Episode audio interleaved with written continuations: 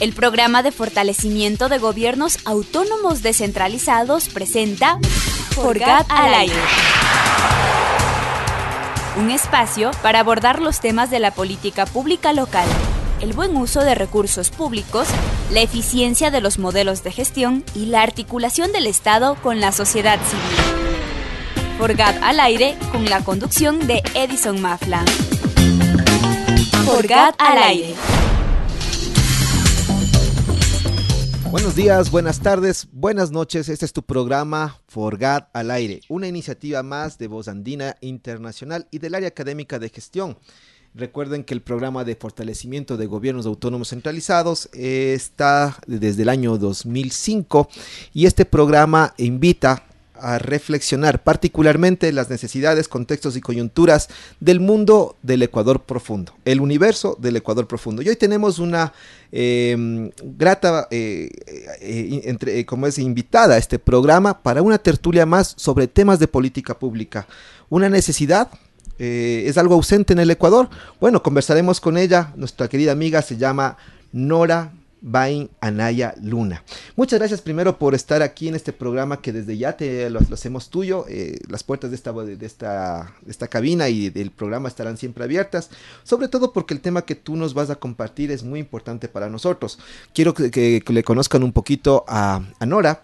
Nora eh, tiene una, es, eh, eh, tiene una, es profesor especializado en métodos de aprendizaje cooperativo, especialista en evaluación de políticas, programas y proyectos públicos, tiene una licenciatura en ciencias políticas y administración pública, tiene una maestría en gobiernos y asuntos públicos y un doctorado en políticas públicas.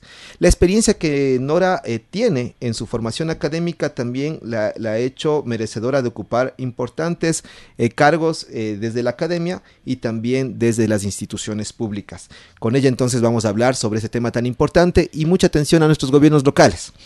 ¿La política pública es importante para la gestión de ustedes en lo local? Vamos a hacerle la primera intervención, mi querida Nora. Antes de empezar a hablar sobre este tema tan interesante, ¿por qué políticas públicas en la formación académica tuya? ¿Qué te llevó a hablar de ese tema? ¿Por qué me interesan las políticas públicas? Bueno, antes que nada les agradezco la invitación. Muchas gracias a ti, Nora. Gracias por permitirme, bueno, estar en este espacio. Mi interés en estudiar las políticas en, eh, públicas como tales, bueno, siempre ha sido, de hecho es una inquietud que yo he tenido desde muy joven desde muy joven siempre me han, interesado los problemas públicos, cómo se solucionan o por qué no se solucionan. O sea, ¿qué, qué, qué está pasando? ¿Qué están haciendo los gobiernos? ¿Qué deberían de hacer? ¿Qué debería de hacer también la sociedad civil para dar solución a estos problemas públicos? Es decir, ¿cómo, cómo se, se debería de tratar? ¿no? ¿Cómo se deberían de ser tratados? ¿Por qué? Porque finalmente los problemas públicos son complejos. Entonces, desde esta complejidad, bueno, esta participación, esta cooperación que tendría que ver tanto desde la sociedad como desde el gobierno, ¿no? Entonces, bueno, fue una inquietud que yo siempre he tenido, si se da cuenta en mi hija de vida, bueno, he trabajado, como usted bien comenta, en el ámbito público, también desde la sociedad civil, en el ámbito académico. ¿Por qué? Porque siempre ha estado presente esta inquietud, ¿no? ¿Qué hacemos? ¿Qué hacemos? Me refiero tanto a la esfera del Estado, del gobierno, como de la sociedad y cómo lo hacemos, ¿no? Es decir, ¿qué está pasando? Hay un universo importante de expertos en política pública en el país a los cuales podamos, digamos que, referirnos para, para sostener esta primera pregunta que, que le voy a hacer, dicho sea de paso.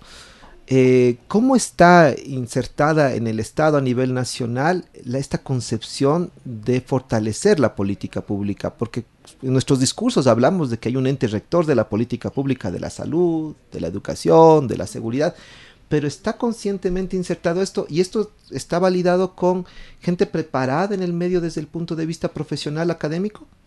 Yo considero que sí existe, o sea, sí existe el reconocimiento de que se deben de crear políticas públicas finalmente bien lo dice, ¿no?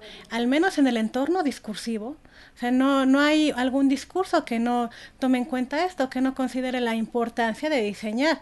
Pero aquí hay, aquí hay algo que, que, se ha observado y que es esta, esta digamos, eh, no tan claridad entre lo que es una política pública, un programa público y un proyecto público. Y esa es, esa es una preocupación, bueno, que nosotros, bueno, al menos como expertos en políticas públicas tenemos y hemos observado. ¿A qué me refiero con esto? Si usted analiza una página del gobierno, cualquier página, en cualquier nivel, o sea, desde el, desde el nivel nacional hasta el nivel, a nivel provinciales, niveles cantonales, bueno, se habla, ¿no? Se habla de programas, de proyectos, a nivel nacional se habla también de política pública, a nivel provincial en algunas ocasiones. Sin embargo, cuando uno analiza lo que el contenido que, que hay detrás, te das cuenta que a algunos programas les están llamando proyectos, algunos proyectos les están llamando políticas públicas. Entonces creo que allí hay, hay, y hasta cierto punto un desconocimiento en. Yo no me atrevería a decir que no hay expertos en política pública dentro de estas esferas, dentro de estos entornos, porque finalmente yo considero que, que, que sí hay. O sea, yo, yo tendría, para hacer una afirmación de este tipo, uno tiene que tener evidencia empírica.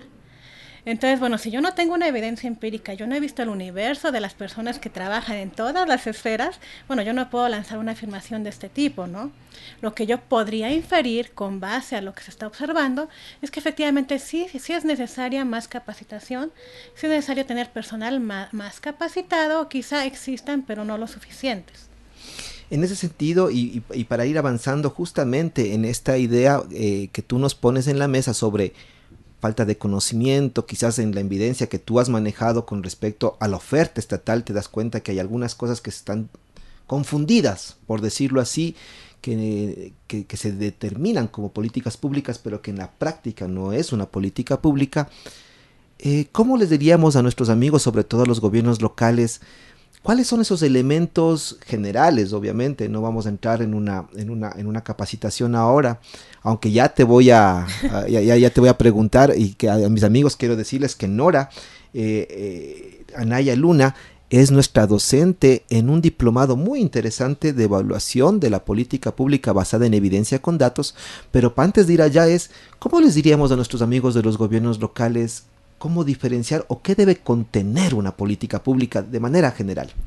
De manera general, el término política pública es un término complejo y por eso quizá muchas veces no se entiende tanto, ¿no? Pero bueno, vamos a partir de elementos básicos y esenciales que tendría que tener una política pública. Y para ello sí me gustaría partir de una diferenciación. Una diferenciación entre política pública y política gubernamental. ¿Por qué? Porque muchas veces, y, esto suele pasar en los gobiernos, ¿no? Que lanzan políticas públicas, que diseñan políticas públicas, pero en realidad terminan siendo políticas gubernamentales, no necesariamente política pública. Entonces, ¿qué le da este carácter de lo público? Bueno, si bien hay varias definiciones desde las cuales podemos identificar lo que es lo público, por ejemplo, desde la esfera jurídica podríamos decir que lo público está íntimamente direccionado con el derecho público, ¿no? Por ejemplo, desde, el ámbito social podríamos decir que lo público es lo que nos compete a todos o a las mayorías nos interesa. Entonces, hay varias definiciones de lo público, pero para términos sencillos de hablar de una política pública, podríamos decir que una política de gobierno es la que se diseña desde detrás del gabinete. Hay ustedes, imagínense, los directivos, los burócratas de nivel intermedio hacia arriba, diseñando esta política, ¿no? Pero que no toman en cuenta tanto a la ciudadanía o también a, a, las personas, a los burócratas que se les llama, hay un término que les dicen burócratas de la calle, que son los que están detrás de ventanilla, los que tienen el contacto directo con la sociedad. Entonces, no, se diseña de las esferas intermedias hacia arriba. Esa es una política gubernamental, la diseñó el gobierno. Una política pública tiene como elemento particular que sí, bien, interviene el gobierno, pero también está abierta a otros actores sociales actos, otros actores sociales, inclusive a la ciudadanía como tal. Entonces, bueno, existen estos espacios de, deliberación, que bueno, en Ecuador hay varios espacios de, deliberación en donde se toma en cuenta ya la opinión, pero no solo la opinión, sino que también tienen peso en la toma de decisiones para el diseño de esta política pública. Entonces, allí sí ya tenemos involucrada esta burocracia que yo les comentaba que está detrás de Ventanilla, que conoce los problemas reales de la sociedad. Se toma en cuenta su opinión y bueno, con base a eso se diseña esta política pública. Ahora bien, no únicamente vamos a ver esta participación en el diseño, también se tendría que ver en la implementación y en la evaluación de la política pública. Eso le da el carácter de política pública, si no sería política gubernamental. Podríamos decir entonces, eh, resumiendo, que por un lado, eh, la política pública tiene que estar basada en reglas claras, porque dices en el ámbito de lo, de lo público, y sabemos, ¿no? Quienes, quienes trabajamos o alguna vez trabajamos en el sector público, en materia pública se hace estrictamente lo que determina la ley. Entonces, por un lado tienes una regulación, pero no solamente es eso. No es solamente es una definición desde el Estado, tú decías, es un ejercicio de vinculación con todo el tejido social, quien, quien también es responsable del desarrollo, es decir, necesitamos una validación, una legitimación desde la sociedad civil, porque la idea, digamos que base de la política pública es que esta tiene que ser sostenible, caso contrario se convierte en algo muy puntual, como una actividad, un proyecto, un programa.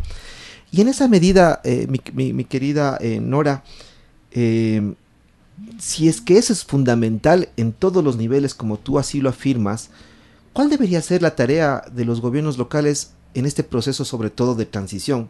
Ya terminamos un periodo con los gobiernos locales, vendrán nuevas autoridades luego de que escuchemos todas las propuestas de campaña, seguramente eh, ya sabemos todo lo que viene, ¿no? Es, es, toda una novela finalmente las elecciones, pero ya en lo pragmático, en esta transición, ¿Cómo hacemos que lo que ha hecho el, anterior gobierno local, las anteriores autoridades locales, permanezcan en el tiempo considerándoles que debería ser una política pública? Perfecto. Bueno, aquí es importante tomar en cuenta lo siguiente. Como sabemos, efectivamente, no hay, hay formalidad. La misma constitución y tenemos los códigos que nos regulan lo que debe de hacer cada una de las esferas del gobierno.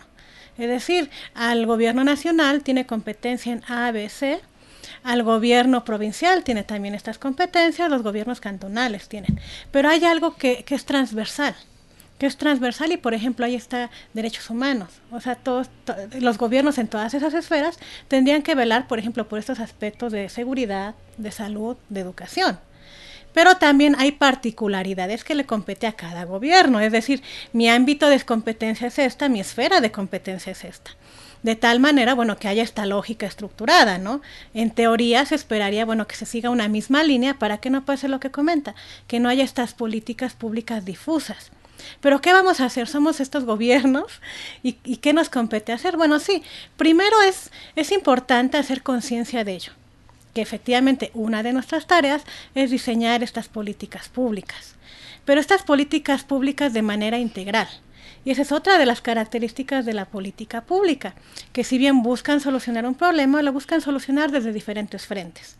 ¿A qué me refiero con esto? Pensemos en, un, en, una, en un sector, por ejemplo, educación o el problema de desnutrición infantil. Tenemos ciertos problemas de desnutrición infantil aquí, ¿no? Entonces, bueno, yo gobierno, un, gobierno autónomo descentralizado, ¿qué voy a hacer para ayudar a contribuir a solucionar este problema? ¿Y cómo lo voy a hacer, no? Bueno, aquí primero yo tendría que partir en el diseño de una política pública de un marco normativo. Por eso yo les decía, es importante saber cuál es mi esfera de actuación. Se dice que los gobiernos, bueno, hacen lo que está permitido, lo que les permite hacer, a contrario de la ciudadanía que uno puede hacer lo que no está prohibido, ¿no? Entonces es, es diferente, o sea, los gobiernos tendrían que hacer lo que está permitido en la Constitución para que no caigan en estas situaciones de ilegalidad. Entonces, bueno, primero a partir de este ámbito normativo, ¿no? Posteriormente identificar el problema y ver, bueno, ¿qué se está haciendo? Y eso es muy importante en el diseño de las políticas públicas, para que no haya esta duplicidad de funciones, para que no haya esta duplicidad de, programas que muchas veces se tiene, ¿no? Es decir, qué, qué se está haciendo a nivel nacional, con qué otros programas yo podría vincular mi política que yo quiero diseñar, mi política pública que quiero diseñar. Bueno, ya lo identifiqué, ¿no? Ahora yo me pregunto, ¿cómo lo voy a hacer? Entonces, bueno, ahí entra esta esfera que yo le comentaba, ¿no? O sea, finalmente yo lo podría hacer una política de gobierno, tomando en cuenta a mis expertos con los que yo cuento desde la burocracia, o bien tener esta vinculación con la sociedad. Es decir, está este problema, participe ciudadanía de cómo podemos solucionar el problema. Ya lo, eh, eh, tenemos varias alternativas de solución, ¿no? Las diseñamos.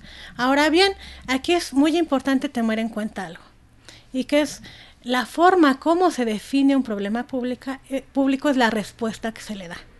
Por ejemplo, pensemos, tenemos el problema de desnutrición infantil. Yo podría decir, la causa de este problema de desnutrición infantil es que las, personas, los padres, las madres de familia, no cuentan con los recursos para brindar estos elementos nutritivos a, a los hijos, ¿no? Otra de las causas podría ser, eh, no, ese no es el problema de la desnutrición infantil. Quizá las personas tienen los recursos, lo que no tienen es el conocimiento de que efectivamente nutre más a, estos pequeños, ¿no? Estas pequeñas. Entonces ahí estamos definiendo de diferente manera. ¿Por qué? Porque si yo lo defino como un problema de falta de recursos, mi política pública iría orientada a estos a proporcionar estos recursos, ¿no? Porque ese es el problema. Entonces, yo aquí cómo lo podría solucionar? Bueno, quizá dando apoyo a los padres y madres de familia a través de transferencias condicionadas. Quizá podría yo a, partir desde la educación, bueno, hacer este programa de desayunos escolares, ya que en la, en la, casa no se puede dar, ¿no? Pero si yo lo estoy definiendo como un problema de falta de, de, de orientación de conocimiento de los aspectos de nutrición, yo podría pedir desde el sector salud que se den ciertas capacitaciones, o yo mismo como GAT, ¿no? ciertas capacitaciones de cuáles serían los componentes o los alimentos que brindan determinada nutrición a, los, a, a la infancia, ¿no? Entonces se dan cuenta, son diferentes las respuestas. Ahora bien, después de que ya tengas la respuesta, si digas, bueno, yo definí mi problema y esta va a ser la respuesta, bueno, ahí entra todo lo demás, ¿no? Los recursos, ¿cómo lo voy a hacer? Claro, a ver, entonces, eh, para ir un poco eh, delimitando, porque finalmente también los gobiernos locales nos podrían decir, y seguramente esto nos hemos encontrado eh, tú en el, en, el, en el, contexto que te has desenvuelto, en el sector público mismo, en la universidad hemos tenido estas preguntas, dicen, es que esa no es nuestra competencia. Y claro, con el pretexto de la competencia, no digo que esto no sea real, porque la constitución, tú lo acabas de decir, hay que tener lo permitido, ¿no? Es para el Estado. Eh, nos determina que cada nivel de gobierno tiene un, ámbito competencial y, ese ámbito competencial directamente no está alrededor de los sectores eh, importantes del desarrollo como son salud, educación, seguridad. Sin embargo, de esto nuestra respuesta en la, desde la academia es lo que tú acabas de mencionar. Este diseño institucional, primero interno, que tienen que tener los gobiernos locales para entender la política pública, debe ser con quienes coordino, con quienes articulo, porque yo identifico primero cuáles son los problemas sociales más importantes. Y si el problema social más importante de un municipio es la desnutrición, entonces yo tengo que hacer mis competencias, pero tratar de entender que hay ese problema por detrás y que puedo coordinar con distintas instituciones públicas privadas, organizaciones no gubernamentales, organizaciones sociales, para atacar ese problema. Y cuando yo articulo y coordino con todos, tú dices, se convierte ya en, en, en, en, un primer viso de política pública y habrá que ver ahora sí cómo lo hacemos. Ya, ya vamos a llegar allá en, la entrevista. Eh, siendo ese el resumen, es decir, cómo pongo a disposición todo lo que sí puedo hacer para atacar el problema e incluir a otras personas o instituciones para articularlos. Estamos yendo por buen camino pero resulta que esto de articular y coordinar a veces resulta una utopía. En, nuestros amigos en las aulas les decimos, claro, sería bonito pensar que en el mundo con hitos funciona todo bien, ¿no es cierto? Todos articulan, sí. todos estamos contentos, todos abrimos y somos solidarios, pero tienen algunos factores, sobre todo de índole político, electoral, sobre todo de um, celo institucional, sobre todo de desconocimiento también. Y en ese campo del desconocimiento, la Universidad Andina Simón Bolívar, sede Ecuador, ha propuesto un diplomado justamente en evaluación de la política pública basada en evidencias con datos y cuando hablamos de esta última parte de evaluación basada en evidencia con datos yo me pregunto, ¿el Ecuador tiene datos? Sobre todo pensando que el censo eh, es del 2010. No sé si es una pregunta un poco eh, más que complicada, eh, sobre todo nos, nos da muestra de una radiografía de lo que somos como país. Pero ¿se puede hacer política pública sin información actualizada? Bueno, eh, ¿Ecuador tiene datos? Esa es una buena pregunta, ¿no? O sea, con base a todo lo a, las evidencias, efectivamente, eh, de hace aproximadamente dos décadas sí se, se ha hecho un esfuerzo por levantar determinados datos. Es decir, había rubros donde no había esta información y se ha tratado de levantar. El problema, y lamentablemente, es que no es suficiente. O sea, eso es un hecho, es una realidad.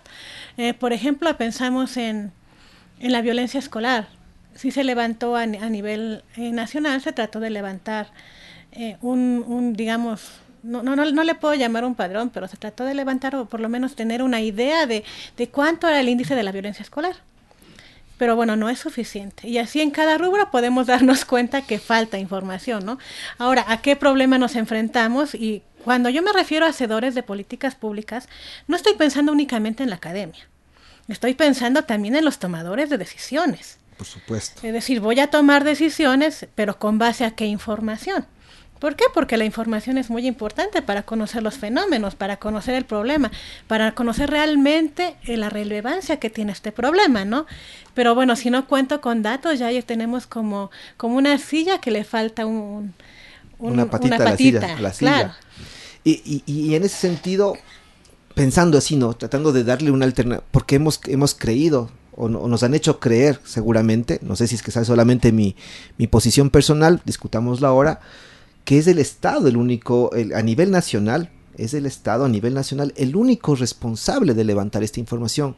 Pero si los gobiernos subnacionales también son Estado, ¿no hay también responsabilidad en ellos de levantar esta información y tratar de que esta información no sea tan difícil de, acceder o que se la postergue tanto tiempo? Hoy estamos en una disyuntiva de cómo nos irá con este nuevo censo en línea, que hay que acceder, no hay que acceder que, tanta información será importante, eso será lo mejor para otro momento, de otra, otra, otra tertulia, pero sí me gustaría, ya que estamos hablando de política pública y de gobiernos locales, tienen responsabilidad a, su juicio el nivel subnacional para también levantar información y esto aportar al desarrollo de su territorio, obviamente en la, circunscripción que, esté, eh, como usted lo decía, en donde se tome eh, la decisión, pero también a nivel nacional. Ah, bueno, aquí vamos a ver dos, dos aspectos importantes que, que, usted comenta, ¿no? Primero, en cuanto a la información, ¿es responsabilidad únicamente del Estado? Eh, inclusive si, eh, podemos ver que en la última década en Ecuador se ha disparado y es, es positivo esto, el hecho de que organismos no gubernamentales, inclusive organismos internacionales, bueno, organismos internacionales sí es más tradicional, ¿no? Al menos desde la historia de Ecuador, bueno, que han pugnado hasta cierto punto por levantar estos tipos de información y han hecho determinados proyectos, ¿no? En cuanto a obtener información. Y ustedes lo pueden corroborar, ¿no? Si ustedes buscan cualquier investigación que quieran realizar, se van a dar cuenta que, que estos proyectos fueron diseñados más con cooperación internacional. Otro punto importante también a realizar es que a partir ya aproximadamente eh, de la última década, de los últimos cinco años, lo que podemos observar es que también ya ONGs, ONGs, bueno, ya del Ecuador, están preocupadas por levantar esta serie de datos, ¿no? Están preocupadas, están trabajando. Yo digo que es positivo. ¿Cuál es el problema de esta información? Que esta información, al no ser a nivel nacional, no son representativas de toda la población del país. Es decir, uno no podía decir, voy a tomar esta información y voy a hacer una muestra aleatoria, por ejemplo. ¿Por qué? Porque finalmente es información que está más sectorializada, más segmentada. Únicamente representa a determinado sector de la población o en determinada ubicación geográfica. Y ese, bueno, sí es uno de los problemas. Eh, la siguiente pregunta, bueno, sí, sí falta más información, sí es necesario, y no únicamente recopilar la información, sino otro punto importante es el acceso a la información que eso también es importante, ¿no? hasta qué punto si existe esta información, qué tanto tenemos acceso a la información. Ahora bien, si es responsabilidad, bueno, de, la, de las autoridades, de los gobiernos autónomos descentralizados, de los otros niveles de gobierno, eh, en teoría, y no en teoría, también en la práctica, bueno, se debería de hacer conciencia de levantar esta información de esta información que quizá no podamos levantar a nivel nacional, pero por lo menos en nuestro ámbito espacial de validez, es decir, en, la, en, el, en la parte geográfica, a las personas que, que, gobernamos, bueno, sí deberíamos de tener esta información para saber qué hacer, ¿no? cuáles son los problemas y cómo resolverlos. Y obviamente también está aquí el apoyo, ¿no? La, la interinstitucionalidad con otras instituciones, con otros gobiernos es muy importante y de hecho es indispensable. Eh, bueno, el, tiempo en, radio realmente nos come mucho, pero eh, avancemos a la parte final en donde además quisiéramos atarlo a lo que la Universidad Andina Simón Bolívar hoy por hoy está eh, promocionando, presentando, trabajando en este diplomado que en el que tú participas como docente, en donde está Andrés Roth, ¿no es cierto? Está también Andrea Villarreal, ¿no es cierto?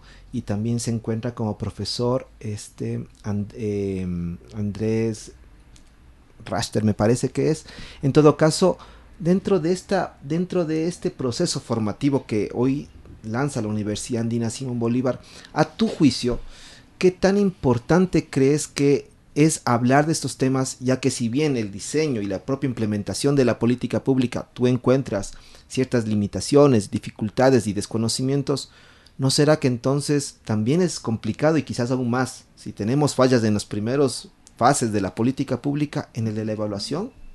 Sí, por supuesto. Y de hecho, eh, ese, es un tema importante. ¿Por qué? Porque finalmente si nos remitimos, bueno, lo primero que se ha analizado desde los 50 aproximadamente ha sido el diseño, ¿no?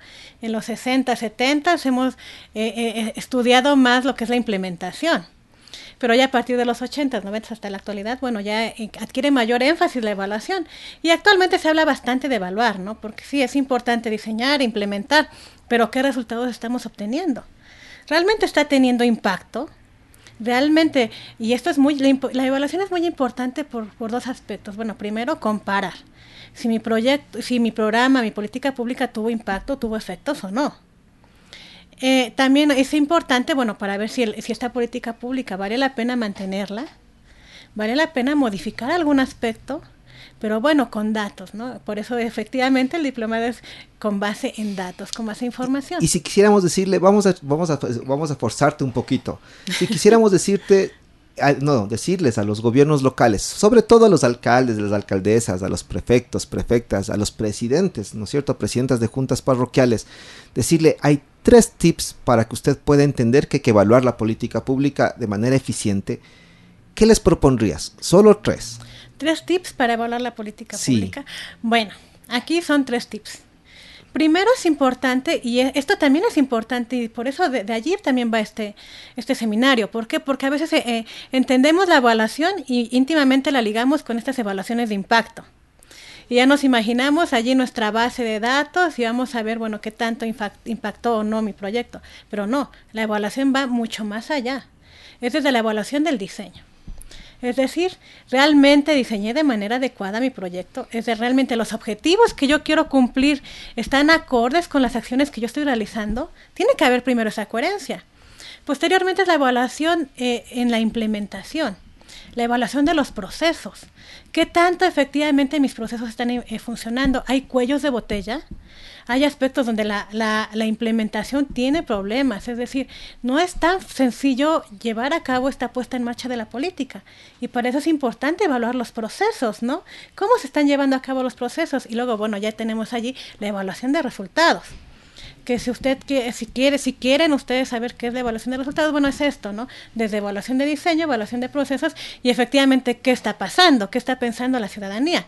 La evaluación, eh, eh, en este caso, bueno, de, resultados tiene que ver con eso, con la percepción de la ciudadanía de si efectivamente te está reteniendo resultados la política la política pública. Y, luego si ya está la resultados, nos estamos refiriendo a que realmente se da un proceso de transformación social.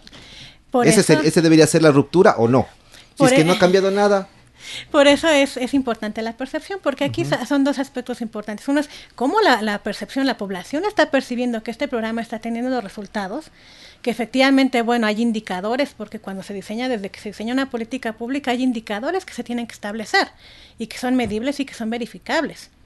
Pero también por eso tenemos las evaluaciones de impacto, que allí sí ya eh, estamos eh, hasta cierto punto lo que se trata de ver es el impacto efectivamente de esta política pública y no de otras cosas, ¿no? Porque muchas veces como gobiernos podemos creer que mi política pública está funcionando y porque está creando una transformación, pero cuando hacemos la evaluación de impacto estamos viendo que realmente lo que está creando esta transformación son otros factores y no necesariamente mi política pública. Entonces hay que tener indicadores no solamente de proceso, sino como tú dices, también tener establecidos indicadores de impactos para medir percepciones, porque también esto implicará también saber si es que en el público donde se benefició del, programa, del proyecto, realmente tiene esta idea de, por un lado, de de, entenderlo como un beneficio, pero también sabemos decir en la academia el momento que no solamente entienda el usuario que es un beneficio, sino que además se empodera uno de ese programa y el proyecto y lo defiende como ciudadano,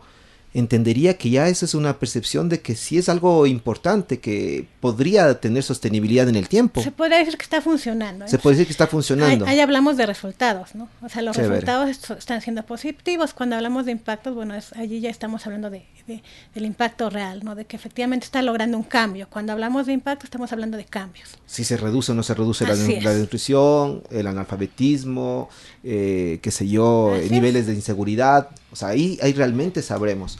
Bueno, Nora, nos queda un montón preguntas, al menos a mí, pero como frase final y más bien agradeciéndote por haber participado de este espacio desde ya, ¿cuál sería el mensaje a la academia? Estamos en una universidad, eh, una universidad que se preocupa en el tema de vinculación con la colectividad y que este espacio además está direccionado a gobiernos locales. ¿Cuál sería para ti el mensaje a la academia, además que tú eres, eh, ¿no es cierto?, de, docente, estás en la, en, la vida académica, pero ¿cuál sería tu mensaje a la universidad para que incorpore ese tipo de temas en ya mucho más, eh, más abiertos, como mucho más cercanos a la sociedad civil? Eh, eh, esta es una de, las grandes críticas que se le ha hecho a la academia. Es que dicen, bueno, lamentablemente los conocimientos se quedan detrás del escritorio, ¿no? Entonces, bueno, sí es importante esta difusión de lo que se está haciendo, de lo que se está creando, de lo que se está investigando, pero bueno, que lo conozca también la población, ¿no?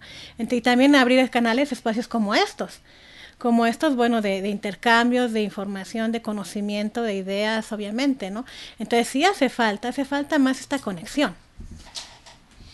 Muchas gracias. Eh, hemos conversado entonces el día de hoy con Nora, Nora eh, Anaya Luna, experta en política pública.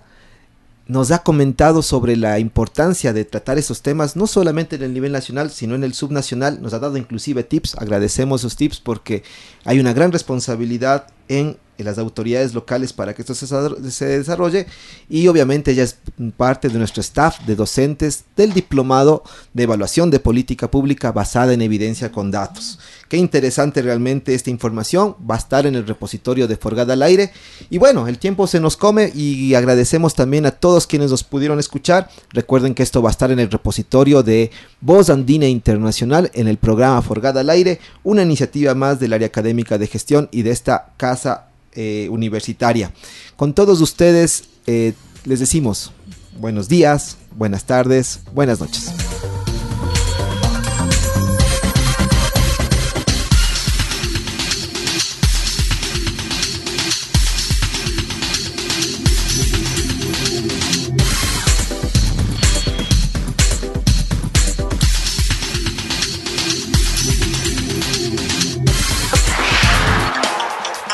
Por Gada al Aire fue una producción del Programa de Fortalecimiento de los Gobiernos Autónomos Descentralizados. Les agradecemos por su generosa compañía.